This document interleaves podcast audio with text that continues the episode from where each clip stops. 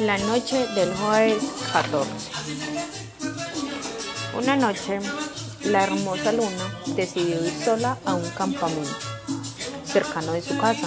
Allí se encontraban sus tres mejores amigos, quienes recibían el nombre de Ana, Anthony, Marcos. Debían emprender un largo camino. Pasaron la noche en medio del bosque, en sus carpas. Al día siguiente se dieron cuenta que Marcos no estaba Decidieron buscarlo por los alrededores, pero desafortunadamente no apareció. Decidieron separarse para encontrar a su compañero. Luna encontró una gran casa y decidió buscar allí.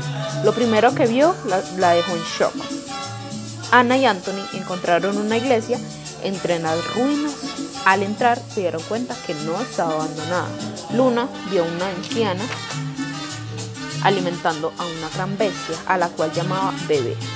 Ella quiso escapar de allí, pero la anciana la tomó los brazos y la agarró. Ana y Anthony encontraron un sacerdote quien les decía que debían encontrar a su compañera y salir de allí. Les contó la horrible historia de aquella anciana y sus dos hijos. El 14 de enero de 1940 hubo una lluvia de estrellas. Los niños jugando encontraron una gran roca y decidieron llevarla a casa.